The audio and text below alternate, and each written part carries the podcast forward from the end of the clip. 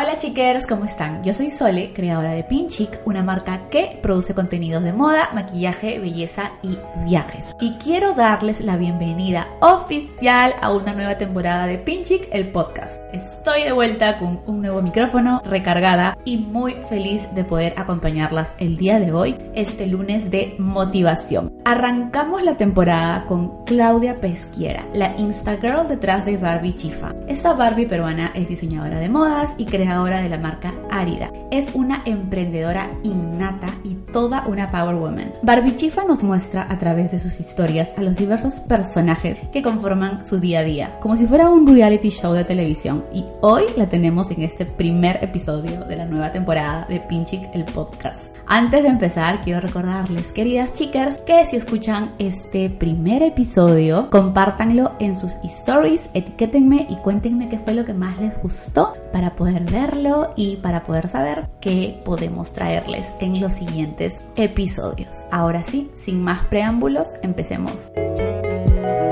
Yo sé que ya has contado eso en tus stories, Ya. pero para quienes no te conocen Me- o no sí. se enteraron aún, cuéntanos quién es Barbie Chifa, Ya. pero lo más importante, ¿por qué Barbie sí, eso es importante. Cuéntanos. Ya, ya. ¿Ya empezamos? Sí, claro. Vale, vas a cortar y no cortar. No, no, ¿Tú va a, ir, va a ir fluido. Así es, sí, sí. Bueno, la que se va a mover es Adriana nomás, pero Ya, entonces, 3, 2, 1. Bueno, les cuento un poco de por qué me llamo Barbie Chifa. Todo empezó en mi época de rebeldía. Bueno, sigo siendo rebelde. Pero en ese momento de mi vida yo estaba haciendo administración porque pensé que era lo que mis papás esperaban y lo que en verdad debía hacer. Y me metí con todas mis amigas. Uy, voy a poner en silencio mi celular. Chicos, si tienen una entrevista, siempre pongan en silencio su celular. Bueno, entonces en ese momento en administración yo no me sentía bien, no me sentía cómoda. Dije, esto no es lo mío, pero no sabía cómo decirle a mis papás. En ese momento, ustedes saben que yo y Red Helen nos peleábamos, pero a la vez nos llevamos bien. Y ese momento era un momento difícil entre yo y ella. Y lo que pasó fue que un día me peleé y dije, ah, no, mando todo al, tú sabes, y agarré mi carro, agarré mi perro y me fui rumbo al norte. Tú solita en el carro. Yo solita en el carro con mi perro y mi, y mi prima. Y con mi prima me fui. Y me fui rumbo al norte y con los pocos ahorros que tenía, que eran 500 soles. Yo manejé todo el camino y llegamos al norte y ahí yo me había quedado sin trabajo, pero ella ya tenía reservado un trabajo, ella estaba chambeando en el norte y estaba feliz, entonces en el momento que yo llego y me doy cuenta que ya me había quedado sin mis pocos ahorros que eran 500 soles. 500 soles, ¿cuánto ¿Qué te duró? Si me duró la gasolina nomás. Entonces me decía, ¿con qué vivo ahora? Entonces Ajá. dije, no, tengo que buscar chamba. Y me puse a buscar chamba en todos los restaurantes de Máncora, del pueblo Máncora. Y me fui tocando puerta por puerta los diferentes restaurantes hasta que el chico que se había empleado a mi prima me dijo, pero ¿por qué no le dices al chino Cristian del frente, del Tao, para que... Para que te contrate. Y yo voy en el chino, dueño del chifa, y le digo, oye, ¿no quisieras una, una mesera? Y la dice, sí, sí, justo acabo de despedir a mi mesero y tú eres bienvenida. Y me contrató en el chifa, ¿no? De mesera y paso de jaladora, porque me paraba en la puerta a jalar a las clientas y clientes que pasaban por ahí Ajá. y a sentarlos, ¿no? En las mesas y los atendía, les tomaba su pedido, todo, y entonces los locales de Mancora que se volvieron muy amigos míos, y todos me decían, ¿por qué no te pasa nada? Porque la gente brava de Mancora, esos eran mis mejores amigos, y era este restaurante que estaba justo en la carretera, pasaban Ajá. todos los camiones, la gente que venía de Lima, y paraban a almorzar, a comer, lo que sea, y entonces, este, mis amigos de Mancora siempre pasaban por ahí y me decían, la Barbie del Chifa. Entonces iban a correr y después pasaban por ahí y decían, oye, vamos a la Barbie del Chifa. Y, y llegaban y me decían Barbie Chifa. Entonces todo el mundo empezó a escuchar que me decían Barbie Chifa y se volvió mi apodo en el pueblo de Máncora. Entonces, gracias a ellos me llamo Barbie Chifa porque después mis amigas fueron, escucharon que me decían Barbie Chifa y ya se volvió medio viral. ¿Y hace cuánto que fue eso? Esto fue hace unos nueve años. No, diez años ya. Diez años, hace diez años. ¿Cómo tú- Tenía 18. ¿Y cómo así fue el proceso? Porque ya, ok, te fuiste porque no, no querías seguir estudiando y, después regresaste a Lima. Sí. ¿Y que empezaste a estudiar moda? ¿Qué pasó? Lo que pasó fue que empecé a estudiar moda porque mi mamá y mi papá me fueron a traer los pelos de Máncora y dijeron, ah, no, eh, eh, escuché los comentarios que estaba en Máncora y dijeron, y, y la gente de, de, alrededor le decían, pero eso es un antro. Claro, y, porque y, Máncora y dicen es que es bien que- bravo, bien Sí, heavy, sí. entonces... Y habían tiroteos en esa época y todo, ¿no? La Claro, gente se peleaba. bravo. Pero yo vivía un poco, el- era muy ingenuo en ese momento. Claro que gracias a eso me dio mucho más calle y conocí mejor a la gente y, y en verdad la gente menos mal me tocó chévere conmigo, los de Mancor y todo, pero según la gente local, ellos eran los bravos, ¿no? Entonces, este, en ese momento me acuerdo que, que nada, mi mamá se escu- escuchó que yo me estaba me estaba dando la vida trabajando en el Chifa y que un montón de sus amigas me habían visto y cómo iba a estar en ese antro y fue con mi papá a traerme los pelos y yo no me quería regresar entonces para convencerme Ajá. ella me dijo "Eh, si tú regresas a Lima yo te voy a dejar estudiar lo que tú quieras donde tú quieras y donde tú elijas y ella sabía que yo siempre había querido estudiar modas y me dijo, mira, si tú quieres te puedes ir a Argentina a estudiar modas. Y yo le dije, ya. Y entonces quedamos en un trato en el que yo regresaba a Máncora a cambio de que me iba a estudiar lo que a mí me gustaba. Y fuiste a Argentina. Y me fui a Argentina y estuve viviendo ahí cuatro años y medio y estudié modas en la Universidad de Palermo. ¡Qué lindo! Sí, así empezó toda mi carrera de la moda. En la moda. Y eso. ¿Cuándo empezó Árida? Cuéntanos un poco más. la empezó marca. un poco en Buenos Aires, porque yo ahí veía que la gente tenía una fascinación increíble por el cuero y la gente valoraba un montón el cuero, tenían una cultura de cuero diferente a la que hay acá. Claro, claro. Y yo de- con las ganas de traer esa cultura de cuero acá, y yo me especialicé en el diseño de cuero y empecé a hacer casacas con unas personas, una fábrica que hacía casacas para las marcas argentinas y los moldes y les vendía él la muestra y después ya ellos lo mandan a hacer producción más masiva y el tema es que yo también dije voy a empezar mi marca en Perú trayendo las casacas de cuero desde Argentina y voy a empezar a establecer esa cultura de cuero allá a ver que, que empiece la gente a gustarle esto Ujú. pero yo llegué acá, traje las casacas de Argentina hechas por mí en Argentina y todo con mis diseños. Y el tema fue que en- en- acá empecé a venderla de primero en el círculo cercano. En ese momento todavía yo creo que no se explotaban tanto las redes, era algo nuevo, era algo que acá todavía no estaba tan conocido lo que es Instagram. ¿Qué año era Prox? ¿Ah? ¿Qué año era Pro? No, Bueno, Instagram recién o- empezaba. sí, hace bastante, pero yo misma no conocía mucho Instagram. Ok, No sé, acá la gente tampoco tanto, creo, pero...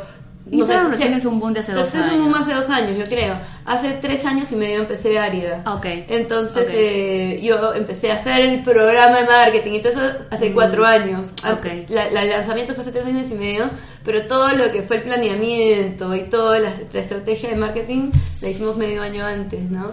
Para llegar acá bien y, y como que lanzar este esta nueva idea de cuero. Ujú. Y la campaña la hicimos en Paracas, me acuerdo que con mi vecina, que en ese momento no era de modelo, después se volvió una super modelo conocida. linda. Este, y, y modelo para un montón de marcas en el Leaf Week. eh, linda la Jime, Jime Castro Mendivil.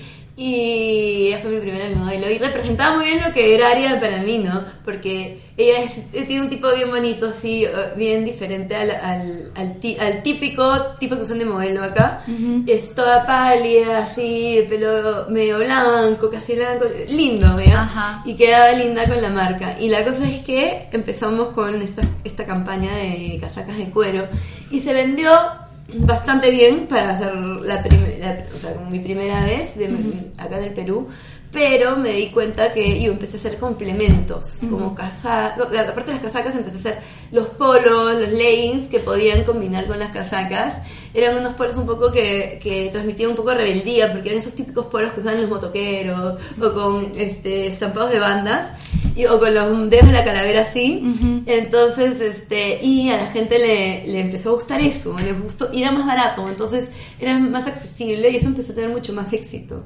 Y me empecé a dar cuenta que la cultura de cuero acá no estaba, no, no pegaba tanto como los complementos que yo hacía de la ropa barata. No barata, barata, pero más barata obviamente que una casaca de cuero que costaba medio de 600 soles costaban mis casacas hasta 1200 por ahí. un, un polo costaba 60 soles. Claro. Entonces era un montón la diferencia y era mucho más accesible y a la gente le gusta siempre estar usando algo nuevo, algo diferente, todos los fines de semana a veces.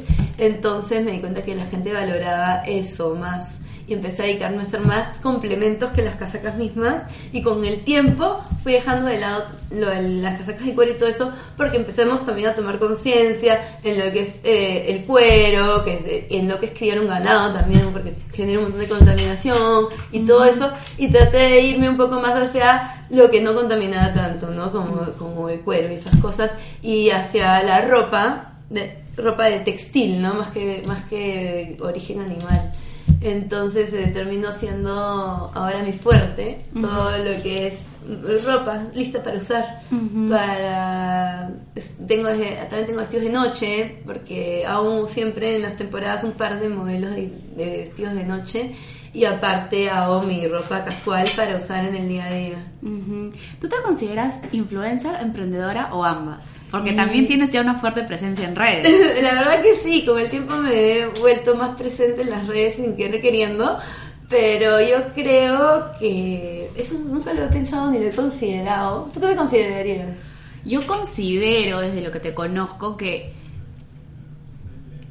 eres un poco de ambas, porque de todas maneras tu presencia en redes para mí creo que te ha ayudado, corrígeme si me equivoco, en impulsar tu marca. Claro que sí, sí, sí. Es algo complementario, yo creo. Yo diría que soy un influtester, porque a me marcan, me, mandan cosas y me gusta probarlas antes de decir que, que, las, que las usen las chicas. No me gusta tanto eh, promocionar tanto cualquier marca que me manden sin antes haber pasado por mi aprobación. Obvio, obvio. Y sin que me guste estéticamente, si es un collar o algo así. Claro. Siempre me gusta que sea algo que en verdad me pondría antes que algo que no me pondría. Sí me gusta también impulsar otras marcas que no son solo la mía. Me parece que entre todas podemos hacer un gran equipo porque no me gusta eso de la competencia, este que, que, ya pasó de moda. Yo creo eso de que una se opaca a la otra y que no, y que hay un montón de recelo. No, a mí me gusta que todas las marcas este, se, se unan, sobre todo las marcas peruanas, y entre ellas se apoyen y todas podemos crecer bastante, yo creo, y más, más aún si todas nos ayudamos. Por eso a mí me gusta que cuando me mandan cosas de otras marcas también, y me encantan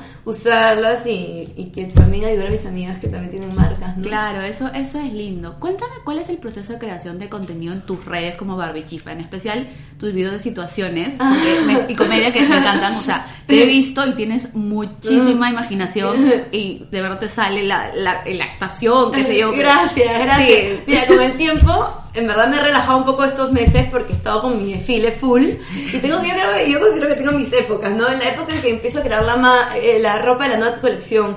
Y, y, la, y hago el lanzamiento de la nueva colección, estoy súper metida y concentrada en la nueva colección. Y eso no me permite tener la creatividad, o sea, tener, o, sea, poder distribuir mi creatividad en dos partes, ¿no? Entonces cuando estoy enfocada en crear mi nueva colección y lanzar mi nueva colección me enfoco especialmente en eso, pero cuando estoy más relajada y yo lancé una colección como que para mí es un relajo hacer estos videos graciosos, ¿no? Este es como mi, mi desfogue, ¿no? Entonces empiezo a crear esa, esa, creatividad que la estaba basando claro, en... que la estabas guardando y reservando para la ropa. La, ahora la, la, enfoco y la advierto en hacer nuevos videos eh, graciosos porque me encanta que la gente se ría y siempre yo en mi vida tenía un poco de comedia, que me gusta eh, cuando hablo, así la gente sin querer a veces se ríe de las cosas que digo y mis ocurrencias. Y hasta mi mamá a veces dice ocurrencias que digo, ¿cómo no grabé esto? Y situaciones diarias que digo, ¿cómo no las grabé? Porque esto debería ser compartido con el público. Yo tengo una prima que llegaba a sus amigas del colegio, a mi casa, porque decía que todos los días pasaba algo diferente. Y las llevaba, en medio del teatro, las llevaba a mi casa. Y le decía a mi mamá, tía, hoy vamos a almorzar tres. Entonces llegaba con sus amigas los viernes, y, porque les prometía a sus amigas que en, en mi casa sí o sí iba a pasar algo. Entonces pasaba cualquier cosa, ¿no? que mi hermano terminaba en la punta de un árbol, o que Pia ya bailando con una anaconda. es como un reality. entonces mi casa es un reality permanente, que todo el día, no son cosas planeadas a veces, son cosas que pasaron el día, pero le digo, ya repite, repite lo que había dicho, y lo volvemos a hacer, porque son cosas que en verdad nos han pasado y nos pasan del día a día. Entonces, este, lo, único que hacemos es congelarlo en un momento en el video y que, ¿no? Y, que, se comparta y que esté ahí presente para que quien quiera lo pueda ver y reírse, porque me parece que la risa es muy importante para desestresarse del trabajo y de la rutina diaria, ¿no? Claro, claro. Cuéntame cómo es un día normal en tu vida, o sea, en tu rutina de influencer, influentes, influencer, como le dijiste, y yo emprendedora. Bueno, mira, es bien diferente porque ni un día mi vida es igual. Tengo días demasiado diferentes tengo desde el día en el que en el que estoy full en área, que estoy en la oficina de área, con los chicos de área, planeando estrategias, creando ropa, o en los talleres. Por ejemplo, empiezo, me levanto, a veces voy a la oficina, programo la semana que va, que va a ser cada uno, o el mes, la, la malla de contenidos en Instagram, y después me puedo ir al taller a ver qué está pasando, o viene la chica del taller, depende con qué taller trabajo, porque yo siempre terciarizo y trabajo con diferentes talleres, no trabajo con uno solo, este, y me ocupo de la producción de la nueva colección y todo eso. Y después ya, ese, ese es mi día eh, eh, monótono de oficina, de trabajo. Y también tengo mi día más variado, que es el día en el que me invitan a un evento y que estoy en el evento. A veces en la tardecita me paso, me doy una vueltita en la- por la oficina para ver qué están haciendo. A veces no llego y a la oficina un día entero y me dedico a cosas de influencer todo el día, ¿no? y otros días que tengo, ya tengo a mi pequeño equipo de Jason y Sari, que son esposos, que me hacen mi video y, y Sari maquilla y peina. Entonces, a veces Ah. decimos, ya, vamos a hacer videos con ellos. Y también tengo mi día de videos, que es un día en el que nos ocupamos los tres a hacer videos de área, a hacer videos de comedia, a veces con mi mamá, porque mi mamá está haciendo maestría, a veces puede, a veces no. Entonces tengo ese tres, esos tres días son los, los más típicos en mi vida, el de influencer, el de diseñadora y el de comediante. Eso. Tengo mis tres. Eres multifacética. Soy multifacética y además tengo mi vida de relajo a veces que ya estoy saturada de la chamba, estoy saturada de ser influencer, no quiero hacer nada de eso. Y te Y, desconectas. simplemente me desconecto y mi lugar de desconexión es para acá. Sí, te veo que te vas ahí, y te encanta, ¿no? sí, me encanta. Y, y me relajo todo un fin de semana y me quedo hasta de repente lunes, como este lunes me quedé Ajá. ahí, me hice masajes, todo, y dije, ya, estoy listo para volver a empezar. Y empiezo de nuevo, ¿no? Claro, consideras que es importante tener este, Siempre este tiempo. tenemos que tener un espacio Sí, sí, de relajo eso es cierto. para despejar la mente Sí. y volver a empezar, como un reset, ¿no? Exacto, Sí. tal cual. ¿Cuál crees que ha sido tu reto más grande como mujer emprendedora? Yo creo que conocer al público peruano, Ujú. porque es un público muy diferente al público que yo estoy acostumbrada en Argentina, en Buenos Aires. Se porta totalmente diferente, tiene un, un comportamiento, yo creo que muy interesante y muy singular y yo creo que diferente a otros países de América Latina. Y yo creo que ese es un reto para cualquier emprendedor, conocer a su público y saber lo que quiere y adaptar sus propuestas a algo que ellos sí se pondrían, ¿no? ¿Y cómo, lo, cómo consideras tú que lo has hecho? ¿Cómo, cómo, cómo lo solucionaste? Al principio yo busqué un poco imponer y un diseñador yo creo que no se tiene que imponer. Yo, yo creo que es un cede de las dos partes, como que del público y de uno mismo. Eh, encontrar un punto y un equilibrio medio, porque uno, quieras o no, vive de las, de- vive justamente el público, de, la- de- de tu del consumidor, del que te, que te va a aceptar, ¿no? Entonces uno tiene que hacer propuestas que a ellos aprueben. Él, él- al final, el, el único juez es el que te va a comprar. Entonces yo siempre este, he buscado tener la aprobación de ellos, no al principio, al principio fue un proceso. Yo claro. busqué Obviamente, porque uno tiene que presentar algo al principio para después conocer qué cosa les gusta o no. Entonces presenté mis propuestas y me di cuenta que no todas eran aceptadas. Y de estos años, primeros años, me quedé con un poco de mercadería.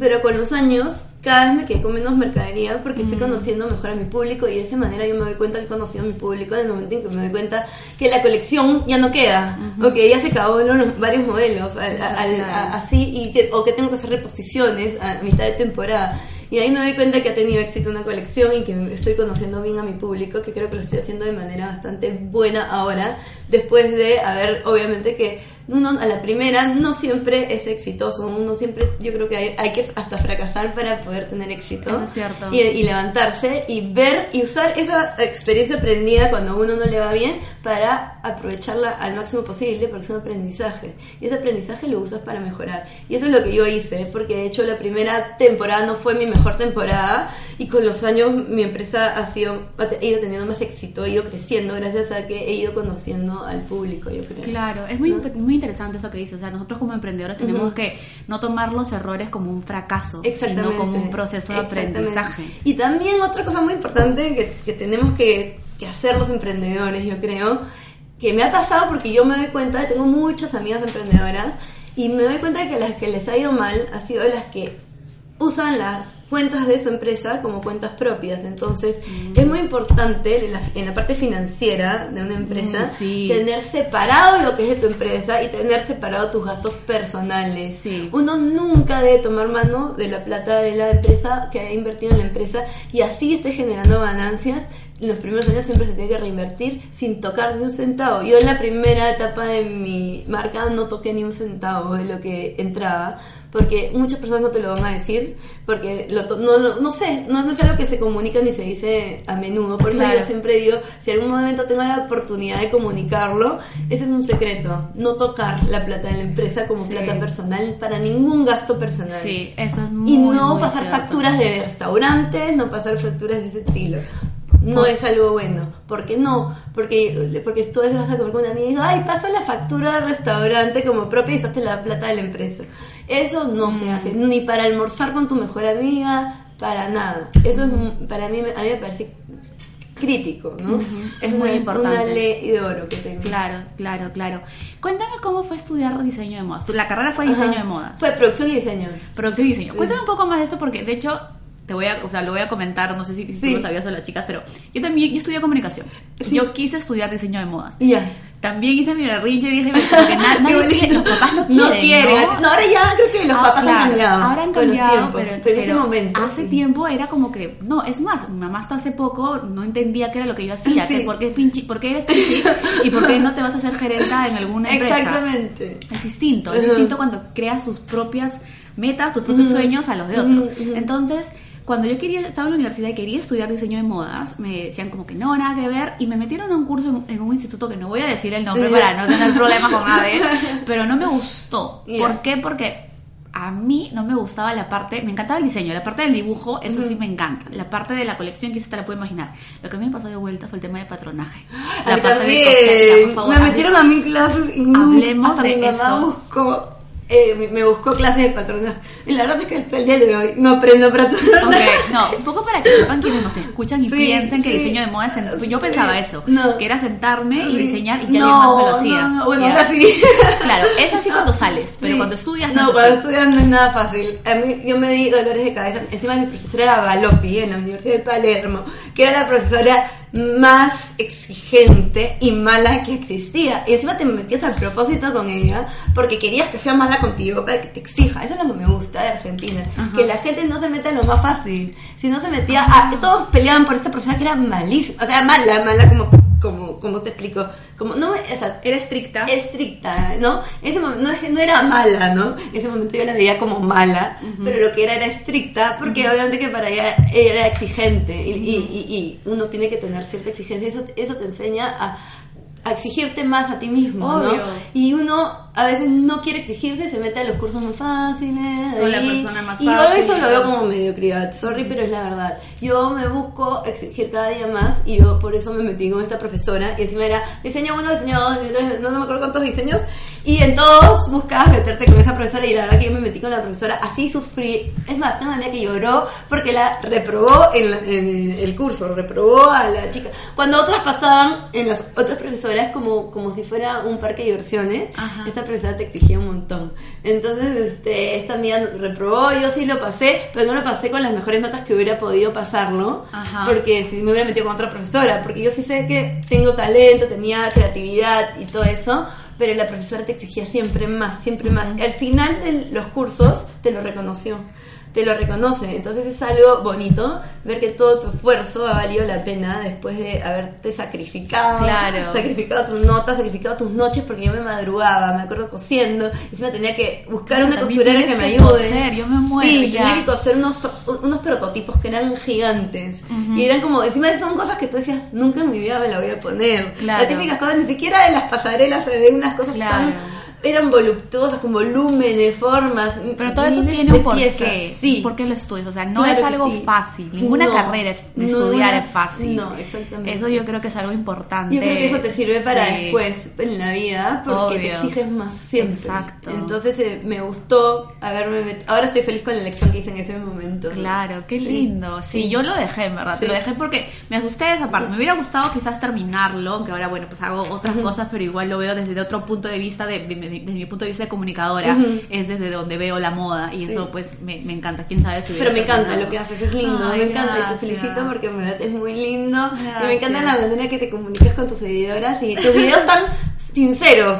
Porque me encanta que seas tan natural y sincera y compartas cosas que muchos influencers o personas en el día a día no comparten. Me encanta eso que hiciste de la estética y todo eso que siempre compartes. Esa parte me parece súper, súper chévere. Es distinto, ¿no? Yo creo que cada una construye su marca de una manera y de hecho, o sea, ahorita hay una gran oferta de, todo lo que hacemos en, esta parte, pero uno ve hacia dónde quiere apuntar. Entonces hay gente que, quizás te quiere comprar lo que es realista y lo que es sincero y otros que quieren la fabulosidad y, aparentar algo. Exacto. Yo creo que hoy en día está, está yendo la tendencia más hacia lo real. Ya y se ha revelado un poco la gente a querer ver algo que no es verdad, ¿no? Porque hay muchas personas que te pueden proyectar un mundo en Instagram que no es el real, el que en verdad se vive en el día a día. Hasta esa persona puede estar pasando por miles de problemas, pero muestra una vida de color rosa. Exacto. Y eso en verdad no es la realidad del día a día. Y uno tiene sus momentos buenos, tiene sus momentos malos. Eh, eh, uno sí pasa por cambios de humor.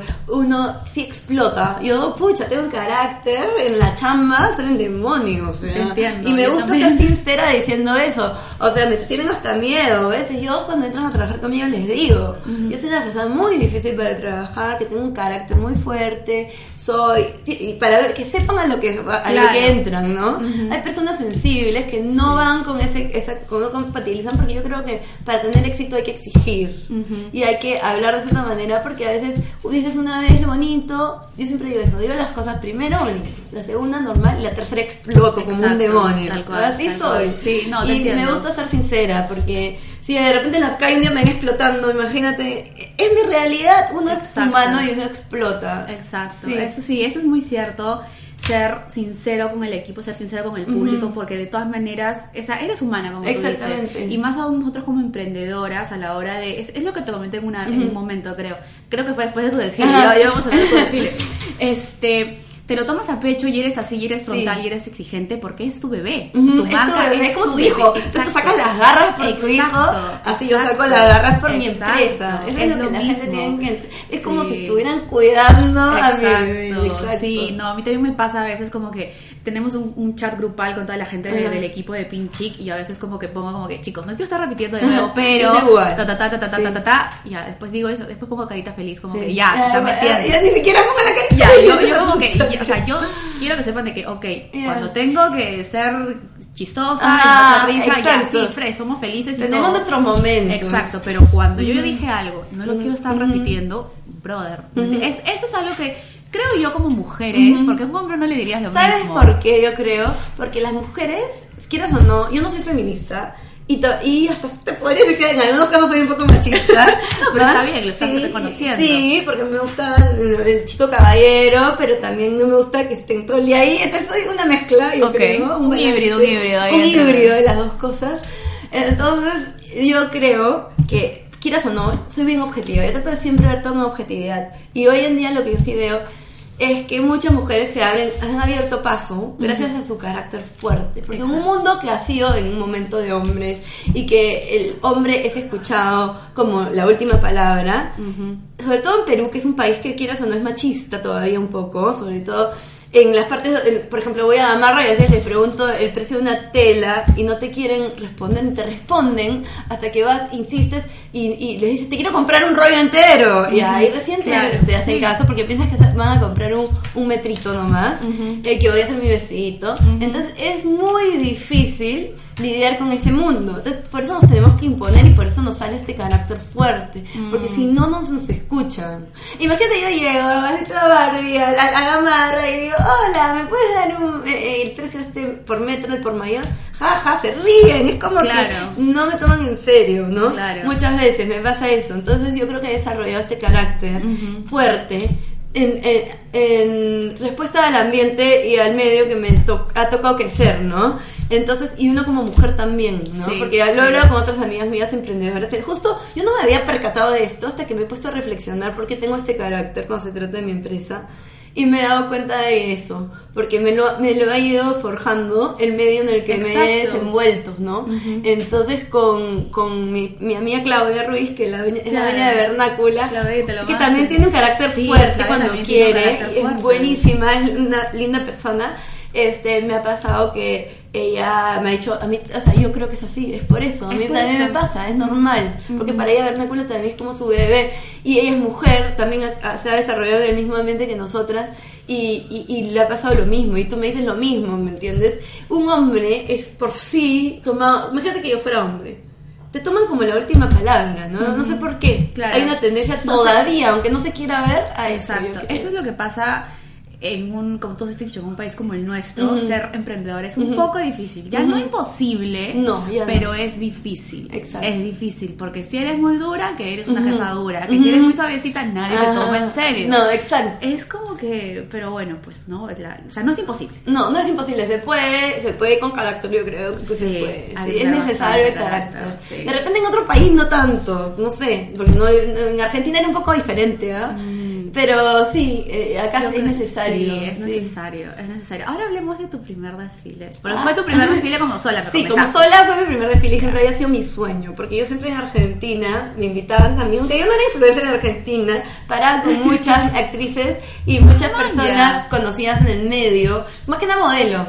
Este, en Argentina con las Maglietti, con Pro Paolini y tenía amigas así, eh, ahora eh, con Sofi Mirabelli, que es una chica que, ar- brasilera que estuvo en la tele en Argentina. Entonces tenía amigas de ahí, de, de- de así me desconocidas y entonces este, nos invitaban a diferentes lugares y desfiles y ya éramos el grupito que íbamos siempre a Tequila y a los lugares como que de las donde las marcas hacían eventos y ahora ya nos separamos cada uno se fue a su país creo pero en ese momento éramos el grupo. Y mm, ahora es- no y en ese momento y ahora que dice dije o sea cuando vine a Perú y todo eso dije en el momento en que mi marca crezca lo suficiente y esté un poco posicionada quisiera yo poder hacer mi primer desfile como los de Argentina.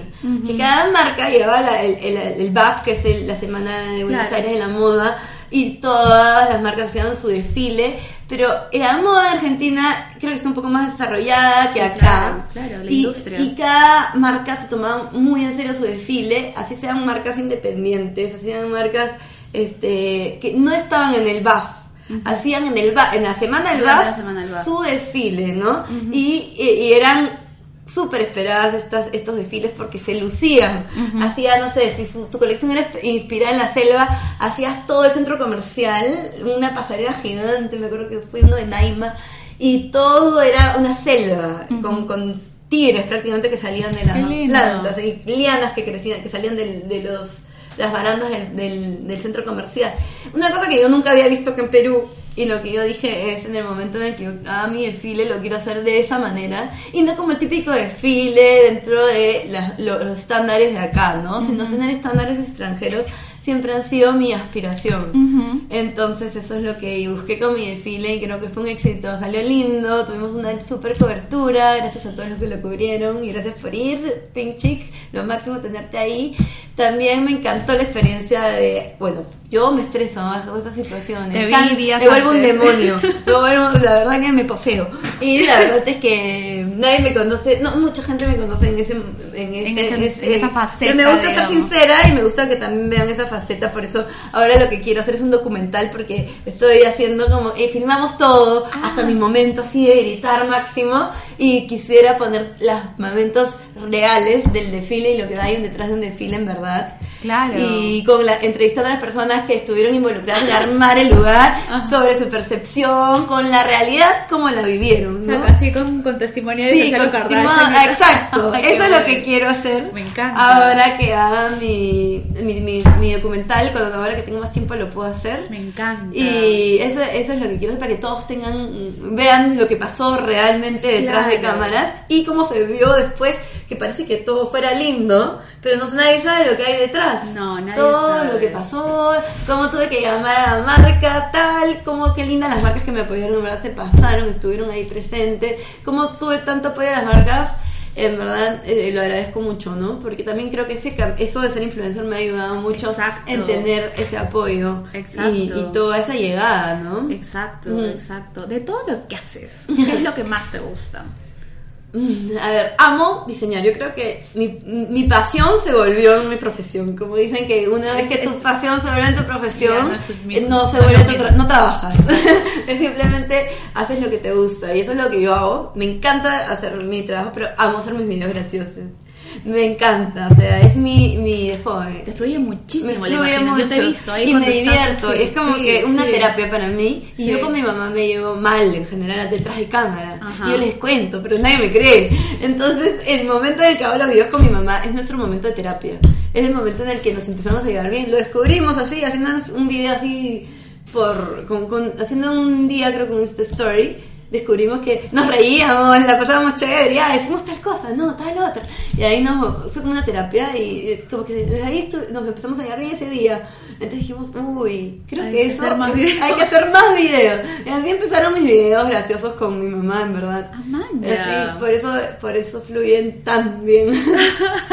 Cuéntame qué se viene el 2020 para Barbichifa. Por eso fue la pregunta que todas dejaban. ¿Qué en se redes. viene? Sí. Mira, yo justo hace poco he cambiado lo que dice arriba eh, en descripción de la biografía porque ya, yo quería ser específica, pero yo no sabía cómo fusionar lo que es la moda con lo que es las risas. Ajá. Y lo que yo estoy buscando ahora es fusionar un poco.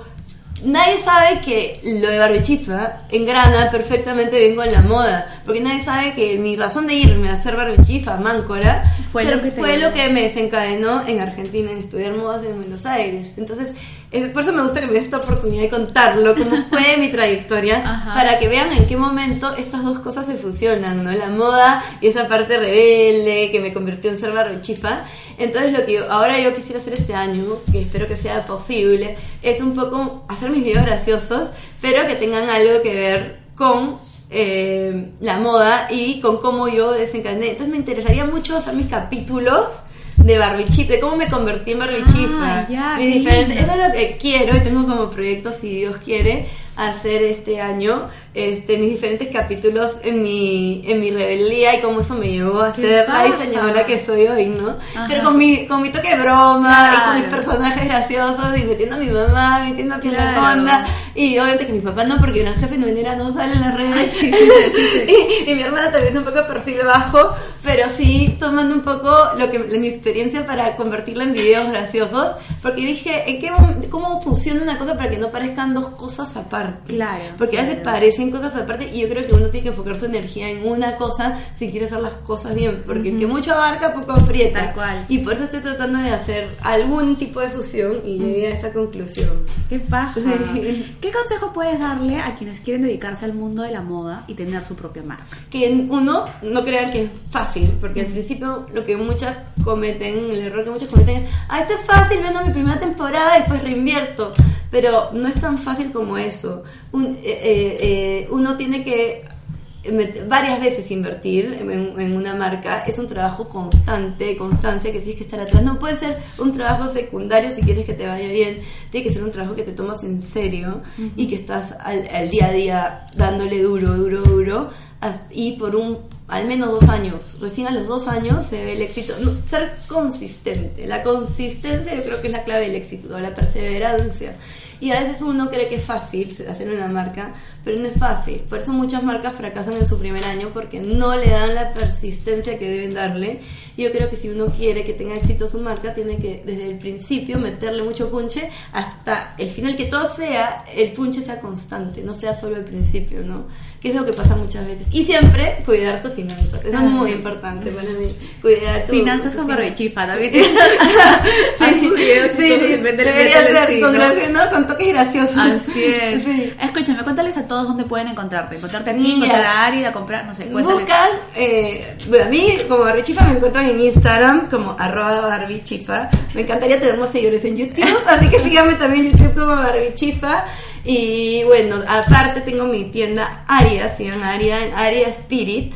Y la página web donde pueden comprar las cosas de la nueva temporada y ofertones desde creo que 20 soles en la web en www.ariaspirit.com. También estamos en tiendas físicas. Mi tienda principal, que es mi, la tienda donde distribuyo, donde están mis oficinas, me queda en Avenida Ejército 469, Miraflores. Y tengo, estoy presente en Vernácula, San Isidro, Yoquay Plaza, Barranco, en Cactus Store, en Lima Bonita, en el Ovalo Gutiérrez. Estamos en Pucallpa, en Huambra. Estamos en Dawan Concept Store en Piura, no, en, Piura, sí, en Piura, ahora nos están avisando para que estemos en Trujillo, todavía no estamos en Trujillo, eh, y también hacemos envíos a nivel nacional Buenazo, a todo el país. Ya saben, ya chicos, todas ustedes ahí van a estar vestidas de área. Sí. Gracias, Barbichica, gracias a por ti, estar Bichi, gracias por esta oportunidad. Te